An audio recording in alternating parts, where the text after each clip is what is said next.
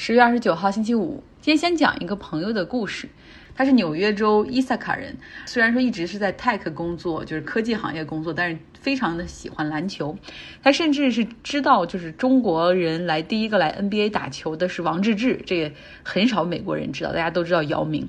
然后他在大学期间，当地的篮球俱乐部里面就做过什么助理球队经理啊，或者做一些数据分析什么的。然后后来工作了几年之后，去斯坦福读了 engineering，毕业之后就在 Uber 啊这样的科技公司工作。现在是在一个智能物流的大概五百人规模的，市值大概二十多亿美元的一个 startup 里面工作，而这个公司明年就会上市。结果呢，他在近期辞职了，他选择加入 NBA 的球队，但不是金州勇士，而是明尼苏达森林狼。但是对方也说远程工作就可以做一些球员的数据和技术分析。从科技行业辞职，然后跳槽到体育，他是接受了这种 paycheck cut，也就是说收入是大幅降低，所以在现实生活中，他是我看到的那种最为爱发电的典范。他和他妻子哈今年一起在 Berkeley 买了房子，然后两个人也现在有了一个一岁多的孩子。其实留在 tech 工作科技行业，然后是最稳定有前景的生活。但是他自己就觉得说，已经三十五岁了，在 tech 里面工作了十几年，就 cannot really see himself working there forever，就是并不是真的很喜欢那种氛围。虽然每一天好像都在为让让这个世界变得更有效率、变得更美好为努力，但是他觉得自己的追求还是在篮球哈，所以就勇于的放弃。比较好的工作前景，然后追求自己的梦想篮球，我觉得这是挺有意思。就是像我们可能初入职场的时候，更喜欢追求自己的梦想，但通常在工作十几年之后，基本上已经被生活打磨到就没有了任何棱角哈，就希望就是能够赚的稍微多一点，我的爱好可以在业余生活中去发挥。但是这个朋友的经历哈，确实让人眼前一亮。好，来说新闻，今天 Facebook 公布了他们的新名字，叫做 Meta。也就是元宇宙 （Metaverse） 前面那四个字母，他们的这个集团的 logo 也从原来的 Facebook 那个 F 变成了一个无穷大的那个动态的感觉。整个的这个所有的发布哈，都是通过一段视频来发布的。然后你看着扎克伯格非常兴奋地宣布公司改名字了，就为了感觉它不是一个机器人，他加了很多的手部肢体动作，然后但是看起来不知道为什么还是很假。然后我传了这段视频截取出来的十分钟到微信公号张奥同学上，大家可以来看一下。然后他就说啊，虽然我们的名字改了，但是我们的使命可一点都没有变，我们就是要连接世界。如果你还是用 Facebook 这个社交平台的话，它的这个 App 的功能、Logo 什么都不会变，我们还会是一家以人为中心进行技术创新的公司。巴拉巴拉。那这个视频里呢，它更多的是把这个 Meta Verse 这种元宇宙的未来展现出来，真的就跟《头号玩家》里面的一模一样 啊！什么虚拟的这个平衡世界里，大家可以在那儿开会、社交、工作、生活。扎克伯格说：“我们做的 Meta 绝不是只是让大家有更长的使用时间，而是让你们有更高质量的使用时间。”当你戴上什么 VR 头盔、耳机的时候，你就进入到了一个虚拟的空间。你在那儿的家可以有非常绝佳的风景，超大的落地窗，窗外是湖，湖的那头可能是一个雪山。你的家具很舒适，很有格调。一打开衣柜，你有很炫酷的外套，你可以看到自己穿上钢铁侠衣服的样子。啊，等等等等，你可以打造一个自己的 Horizon World，然后在那儿跟你的朋友去开派对。你可以去创建一个链接，哈，扔一些虚拟的元素进去，然后把链接分享给你的家人和朋友，这样你们都可以在那个空间里见面了。啊，Facebook 在去年的时候其实已经推出了这个服务的一点零版本。然后今年他还他们还会加这个 Horizon Workroom，也就是说你在这个平台上进去是可以进行开会，然后工作的这种 VR 的视觉效果和沉浸式的体验，会让你和你的同事出现在一个 3D 的虚拟空间里面，各种各种好哈，然后各种有那种未来感。然后另外你的生活也可以在这儿解决。你现在是需要去健身房去和你的教练去约时间锻炼打球，但是未来你和你的教练都可以在自己家中，只需要连入这个虚拟世界，你就可以在那儿健身打球，什么练习射击击剑，然后你的教练也可以远程接入哈。他还说这个平台上现在已经有很多的开发者，甚至有一些线下实体的公司也已经加入到这个里面去，共同打造这个美妙的虚拟世界。等等。然后说 Facebook 明年会推出一些硬件产品哈，然后为了更好的帮大家实现那种体验。其实 Facebook 现在百分之九十八的营收都来自于它的广告。那未来它要打造这样的一个平行虚拟世界啊，生活、娱乐、购物、工作，所有东西都于一体。可能最终的服务形式也都还是免费的，硬件可能也是半买半送。我们猜哈，这个媒体也猜，最终它的那个盈利模式还是靠广告。只不过那个广告就打到了这个虚拟世界，它还有很多它的这种什么虚拟货币呀等等方式，那上面也会有一些盈利点。那我们看看资本市场对 Facebook 元宇宙未来想法的一个打分的情况。发布会刚结束的时候，Facebook 是涨百分之三，但是到下午的时候逐渐回落。我猜大开始是觉得哦很刺激很新奇，这个未来如果真的所有人都沉迷于 Facebook 打造的虚拟世界的话，那一定会有很棒的营收。然后因为其他的社交媒体公司还没有在这方面进行深度布局，但是后来到下午冷静下来，就觉得说如果真的能够达到那种用户体验很好，然后非常粘性高的阶段，可能 Facebook 还需要投入几百亿的美元进行研发，所以就回落了一些。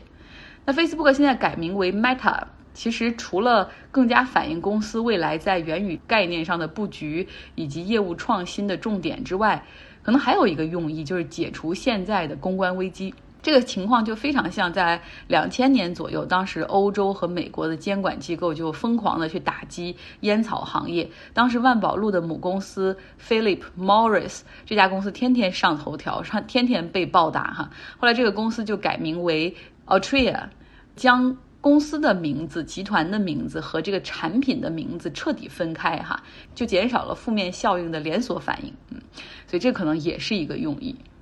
欢迎大家来我的微信公号张奥同学哈，去看看。Facebook 他们做的那个视频，未来究竟会是什么样子呢？你能抵御到那样的未来吗？我当时就在想哈，这全世界只有中国在内的几个国家不让用 Facebook，所以到未来可能二零五零年的时候，当当这个大部分的全这个地球上大部分国家的人都沉浸在虚拟世界中，基本上生活处于半半废掉的状态的时候，我们依旧可以免除这种什么社交媒体的毒害。当然，除非我们国内的那些。科技巨头，他也去抄袭这个概念，打造出一个只属于中国市场的平行宇宙，那也是有可能的。周日呢是万圣节，在这边孩子们和成年人他们都会乔装打扮，哈，costume 一番。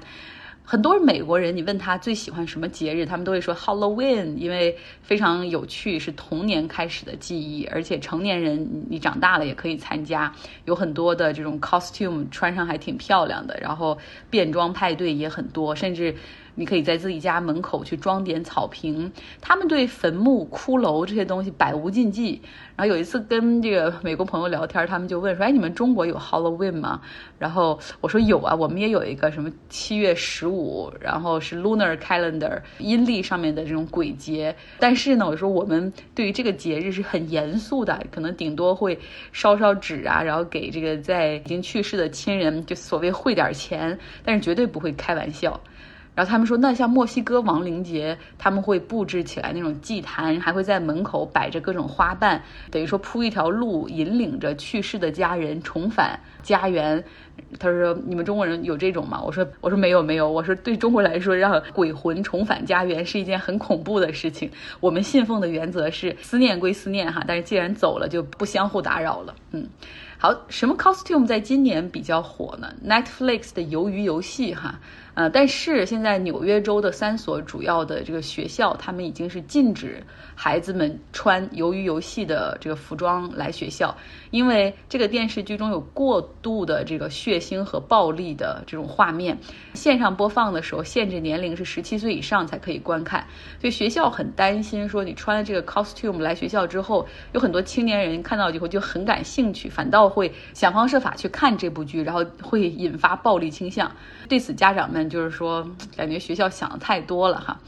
孩子们到了万圣节那天晚上，会挨家挨户的敲门，然后 treat or trick，要糖果还是要导弹。但是现在呢，因为随着很多州大麻都合法化，然后大麻又有很多做成了那种 edible，就是软糖和布朗尼的形式，还有那种非常 candy 彩色的包装。有多个城市都提醒说，成年人你要给你的邻居孩子发糖的时候，千万不要把你手中的这种 edible 的这种大麻的糖果误发给孩子哈，因为孩子吃了很可能会 overdose，就是致死的。好，疫情方面，我们说一嘴俄罗斯的情况。俄罗斯首都莫斯科最近疫情的新增数量飙增哈，所以从周四开始，他们启动了整个城市为期十天的 lockdown，酒吧、发廊、餐厅、健身房、电影院、咖啡馆全部都关门，学校也关闭，然后恢复远程上课。但是有意思的是，剧院和博物馆允许开门，但是你有疫苗卡才可以进，然后里面的这个 capacity 是百分之五十。现在疫情在俄罗斯的增加，更多的是因为已经进入到了冬天，本来也就是个流感的季节哈，然后再加上 Delta variant 变异的德尔塔病毒，还有一个很重要的原因就是他们的疫苗覆盖率并不是很高。虽然俄罗斯也有自主研发的疫苗斯普尼克五号，但是目前整个俄罗斯的疫苗接种率只有百分之三十。结尾，我们来听 Robert 给大家带来《权力的边界》哈这篇文章的最后一期，我们来听听。美国是一个大国，到处都是爱吵闹的公民，他们声称或想要声称各种各样的权利，但这些权利并不都是能够得到承认的。在他看来，我们能够和平共处的唯一方式，就是在捍卫我们自己的权利时，减少相互的猜忌。我们应该能够接受一个未来，在这个未来里。我们有权得到我们想要的大部分，而不是全部。还有另一种方式来思考格林所谓的权力爆炸。几十年来，美国同性恋权利的发展缓慢，而且时断时续。二零零四年，也就是劳伦斯诉德克萨斯州的第二年，乔治 ·W· 布什总统竞选连任，同时承诺修改宪法以禁止同性婚姻。四年后，巴拉克·奥巴马。在其成功的总统竞选中，确认婚姻是为一男一女所保留的。但在2015年，最高法院裁定同性伴侣有权结婚，这一个问题突然得到了解决，政治反对派也突然消失了，几乎没有人试图推翻这项权利，即使是那些花了几十年时间反对同性恋权利的领导人。而美国的 LGBTQ 人群仍然面临歧视和困难。但同性婚姻合法化获得了一种彻底的胜利，这自然会让其拥护者怀疑还有多少进步的空间可以去实现。格林把权力爆炸看作政治分裂的发动机，但目前还不清楚，在他之前美国政治的分裂性是否显著的更低，或者没有他之后这个分裂性是否会降低。当然，就其本身而言，这场权力爆炸取得了巨大的成功，言论权。宗教权、枪支权和隐私权都得到了扩大和捍卫。历史上，任何一代人都不敢说享有比我们今天更广泛的权利。但不知何故，这种状况让我们感到如格林所说的破碎和不满。为什么呢？一个答案是，美国裁决权利的方式本身就具有让人干着急的特点。一个从根本上。限制堕胎权或限制拥枪权的法院判决，总是可望而不可及。就拿全国步枪协会来说，几乎总是在枪支所有权值得广泛保护的争论中占据了上风，但他们基本上不愿意庆祝这些胜利，而是将注意力集中在防止这些来之不易的权利被剥夺上。格林认为，我们的制度总是会产生高风险的法庭争斗。这些争斗让每个人都感到焦虑。在隐私事件之后的几年里，在这些案例中，一些自由主义者逐渐习惯于将最高法院视为盟友，通常捍卫不受欢迎的权利，反对急于侵犯这些权利的立法者和地方官员。但自由主义者现在不太可能像拉尼·吉尼耶写《捍卫少数族群权利》时那样认为自己是少数族群的成员。这可能是因为。人口分布变化正在将原来的少数族群转变成全国多数。二十世纪九十年代初，民主党连续三次输掉总统选举，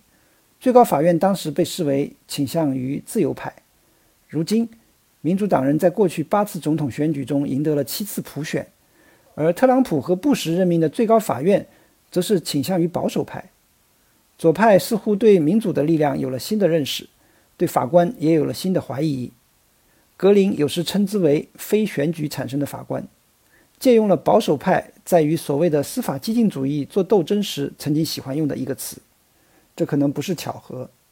通过观察这些逆转，我们可以看到，格林所谓的右倾主义，与其说是一种哲学，还不如说是一种战略。通过这种战略，少数群体的事业可以取得比其他方式更全面的政治胜利。